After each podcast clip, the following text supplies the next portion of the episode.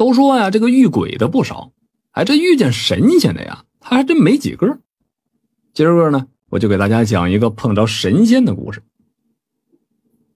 据说这事儿啊，还是上世纪五十年代那事儿了。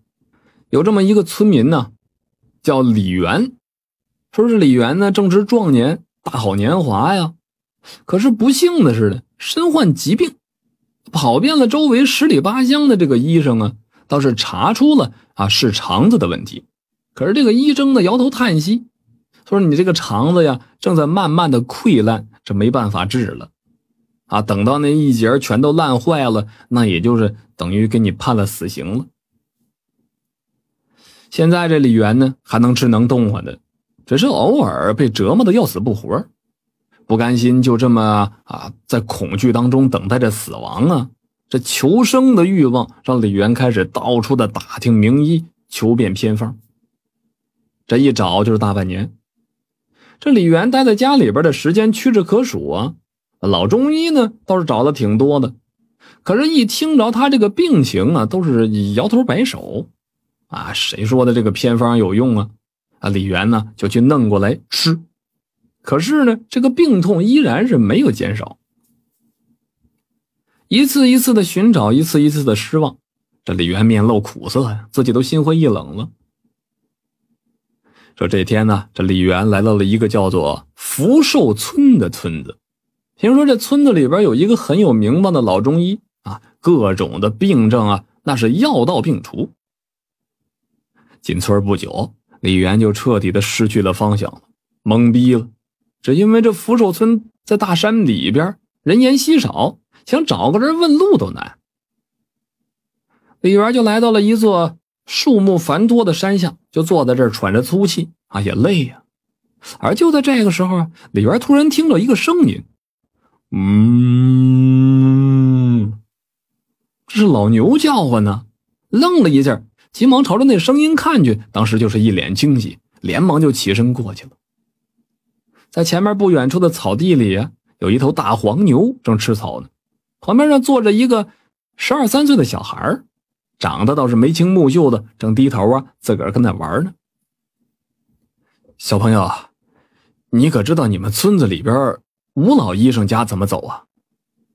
那小孩听着李元的声音，连忙站起来，双手背后目露胆怯，小声的回答说：“你顺着这条路上山去，到山顶就是他家了。”说完了，还用手指头啊指了指上边那条林荫弯弯曲曲的青石板路。实在是太感谢你了，李元一阵感激，才顺着这青石板路啊爬到山上去。这弯弯曲曲的路，足足走了有半个多小时，才见着了这山顶上有这么一栋小木屋。不知道为啥呀，李元总觉得这山顶上的空气带着清香，忍不住啊，都去吸了两口。啊！敢问吴老医生在家吗？喊了几声，屋子里边探出了一个脑袋来说：“在呢，快进来吧。”李元进屋之后，才发现这吴老医生真是仙风道骨啊，仿佛不受这岁月的侵蚀似的。清澈的眼睛，炯炯有神，一脸的慈祥，正聚精会神的跟他捣药呢。老医生示意着李元坐下，然后擦了擦手，帮李元把了脉，又询问了一些李元平时的症状，点了点头啊，就去抓药去了。过了不一会儿。老者提着六包中药放到李元的眼跟前上，就说：“哈哈，小病小病，一副中药吃一天，一个星期之后痊愈。”说完了，又回去开始捣药。这李元怀着忐忑的心情啊，既相信这医术高明，才说小病，又怀疑呢吹牛的神医，白高兴一场。不过呢，还是付了钱，带着药回家去了。他走到这山底下，特意的还想看看方才那孩子还在不在啊？可是呢，早就没有了那黄牛和那小孩的身影了。李元也没琢磨啥，可能是回家吃饭去了吧。回家之后，李元就开始熬药。当吃下第一副中药，李元就明显感觉到啊，这个病发的时候那种疼痛减轻了，顿时满脸的惊喜。啊，当把这个药全都吃完了，再也不感觉这个身上有什么病症了。李元逢人就夸这吴老医生是多么多么的厉害啊，绝症都能给治好，那心里边那真是一阵的感恩戴德。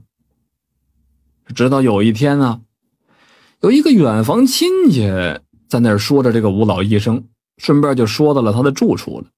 李元嘻嘻感叹，就说：“哈，那需要得爬半个多小时的山呢。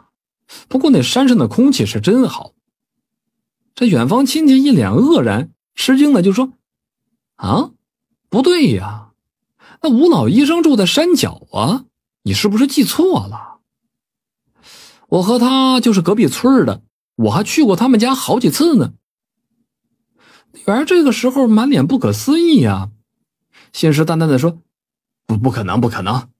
我清楚的记得，是一个放牛的小孩给我指的路。我爬的山吗？亲自爬的呀。”第二天一大早上，李元就出发了，赶往这个福寿村。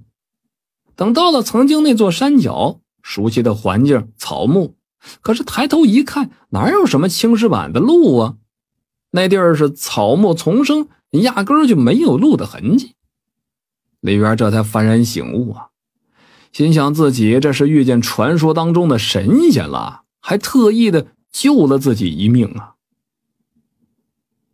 好了，这就是仙童指路的故事。